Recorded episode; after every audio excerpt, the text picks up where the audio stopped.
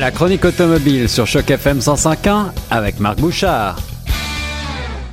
Et nous voici de retour euh, sur les ondes de Choc FM et sur les routes avec notre ami Marc Bouchard pour la chronique automobile. Salut Marc.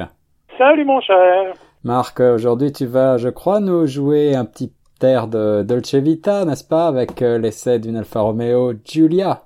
Oui, en fait, ah, faut, faut, faut, y aller au complet. C'est l'Alfa Romeo Giulia Quadrifoglio. Quadrifoglio, c'est le fameux trèfle à quatre feuilles qui porte bonheur et qui est symbole aussi de sportivité chez Alfa. Exactement. C'est l'équivalent, si vous êtes familier avec Mercedes, c'est l'équivalent AMG, par exemple, ou de, la série M chez BMW. Donc, euh, tu as compris que c'est pas une voiture qui euh, hésite trop au moment des accélérations. On parle quand même de moteur V6, euh, bien entendu, là, de 505 chevaux. 505 chevaux, là, ça commence à faire énorme. Alors, euh, remet les pendules à l'heure, il s'agit quand même d'une berline, hein, euh, un, un, sédan euh, classique avec une ligne euh, déjà, on peut le dire, à couper le souffle, je pense. Ouais, mais en fait, comment pourrais-je te dire? Tu sais, quand on pense aux Italiens, on va penser beaucoup à la passion, à l'enthousiasme, à la chaleur, à, tu sais, bon, des gens qui parlent beaucoup rapidement, les baguettes en l'air, qui sont expressifs. ben, mets tout ça, place-le dans une berline et t'as l'Alfa Romeo Giulia. Wow. Et t'as oublié la beauté des Italiennes. J'y arrivais. C'est exactement. Alors, tu as tout ce caractère-là, tout ce tempérament-là, et ajoute à ça justement la beauté méditerranéenne. Donc, vraiment, une, eh, c'est une voiture dont l'esthétique est absolument incroyable. La silhouette est belle en version quadrifolio en plus. Elle a des éléments aérodynamiques différents. Elle a des, euh, euh, des jantes différentes aussi. Bref, c'est vraiment un véhicule absolument exceptionnel à plein de points de vue. Est-ce qu'elle est parfaite? Vraiment pas. Les suspensions sont beaucoup trop rigides pour quelqu'un qui n'est pas le conducteur. Hein. C'est vrai que, surtout, ben, il y a trois modes de conduite, dont un mode plus dynamique. Euh, en mode plus dynamique, c'est certain qu'à ce moment-là, là, ça brasse un peu. C'est clair. Euh, la fiabilité Alfa Romeo, c'est un petit peu quelque chose dont on pourrait discuter longtemps, je pense. Ouais, alors ça, euh, c'est peut-être, euh, c'est vrai que c'est souvent la question euh, qu'on se pose pour cette marque. on le sait par le passé, la fiabilité, c'était pas forcément le fort d'Alpha, mais aujourd'hui, tu nous rappelles, Alfa Romeo, ça fait toujours partie du groupe Fiat Chrysler. Ouais, ben c'est ça, c'est le du groupe qui s'appelle maintenant Stellantis. C'est ça. Qui, qui réunit bon Fiat, Chrysler, Dodge, Ram, Jeep, Alpha, Fiat, ben, tout ça. Donc oui, ça fait encore partie de ça. Et ça, oui, on sait que la fiabilité s'est beaucoup améliorée. Et en plus, ben, les modèles qu'on a chez nous sont assez limités. Hein. Chez nous, on a pour le moment la Giulia, qui est la berline, en version plus standard, avec des moteurs un peu moins puissants ou en quadrifolio.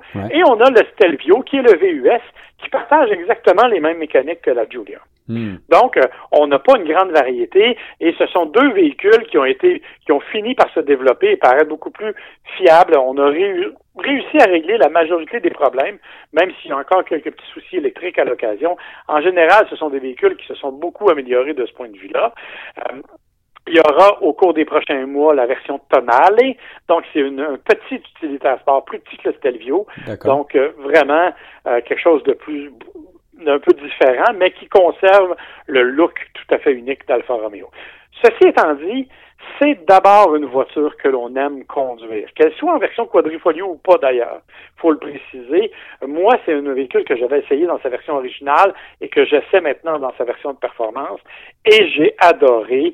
Euh, j'aime la précision de la conduite, de la direction qui est vraiment hyper sensible. Les freins, c'est vrai que sur la version quadrifolio, on a des disques de grande dimension, on a des étriers de freins aussi qui sont euh, de grande dimension. Donc, ça permet vraiment un freinage qui est absolument incisif. Euh, les accélérations sont franches. La pétarade du moteur, quand on la met en mode dynamique, la pétarade du moteur, elle est absolument somptueuse. Moi, j'adore ce bruit-là. Écoute, c'est, je disais un peu à la blague, s'il y avait une voiture que je devais épouser, ce serait celle-là. oui, avec une ligne si sensuelle, euh, tu ne m'étonnes pas trop. Et, euh, et, et, aussi beaucoup de caractère, tu l'as dit, un caractère euh, de feu comme on les aime chez les Italiennes, chez Alpha. C'est un, un, un, petit V6, mais qui est quand même très poussé. Là, il y a deux turbos, c'est ça? Ben, c'est un biturbo et tu as raison. C'est un petit V6 2.9 litres, c'est pas très gros. Euh, mais par contre, bon, il faut savoir que la composition même du moteur, c'est un, moteur à 90 degrés. Euh, donc les, les, les, les euh, cylindres sont à 90 degrés, ce qui permet donc une appréciation différente au niveau de la puissance. Biturbo, jumelé à une boîte automatique, mais on peut la mettre en mode manuel et on a bien entendu les palettes au volant. La vitesse de réaction de cette transmission-là, elle est vraiment exceptionnelle. Honnêtement, euh, je te dis, moi, comme conducteur, j'ai rien à redire. Comme passager, c'est un autre débat, bien entendu, euh, tant à cause du confort qu'à cause des places arrière qui sont pas particulièrement spacieuses, sont correctes, mais, mais sans plus. Euh, la fiabilité, bien entendu. Et ben, malheureusement, il vient aussi avec un prix, ce petit plaisir. Alors, dis-nous tout. Et dans le cas de la version quadrifolio, on parle quand même d'un prix, celle que moi j'ai essayé, de 96 000 D'accord, oui, je vois, je vois. C'est pas pour demain dans mon garage, mais euh, peut-être que comparé à ses, à ses rivales, euh, la M3 ou la, la euh, AMG C63, c'est finalement relativement bien placé. Oui. Non, c'est effectivement, c'est pas très dispendieux par rapport à ses compétiteurs. Et ben, si tu ne veux pas absolument te lancer dans l'extrême, tu peux aller dans une Julia qui est plus régulière, dont le prix de départ est de 52 000 ça, c'est une bonne nouvelle aussi. Alors, euh, à moi d'économiser maintenant. Je voulais quand même euh, te demander, parce que à propos de ce moteur, il me semble avoir lu quelque part que c'était un dérivé plus ou moins de celui d'une Ferrari. Est-ce que c'est vrai? Est-ce que c'est une cousine? Oui, c'est effectivement un dérivé euh, des, des, moteurs Ferrari. On était plus directement que ça lié auparavant, mais là, bon, on a un petit peu pris une tangente et effectivement, on est sensiblement sur la même base avec quelques modifications, bien entendu. Alors, pour les pères de famille qui voudraient une Ferrari à quatre portes en attendant celle qui sortira, je crois, bientôt. Euh, voilà peut-être une belle alternative pour quand même beaucoup moins cher et, avec le style. Écoute, je te le dis, euh, cette voiture-là, elle fait tourner les têtes. Euh, j'ai fait de l'autoroute avec et les gens passaient aux côtés en me faisant vraiment un doigt en l'air, le pouce, bien sûr, pour me dire que c'était exceptionnel. faut dire aussi que ma voiture d'essai, elle est rouge, eh avec des étriers de frein jaune.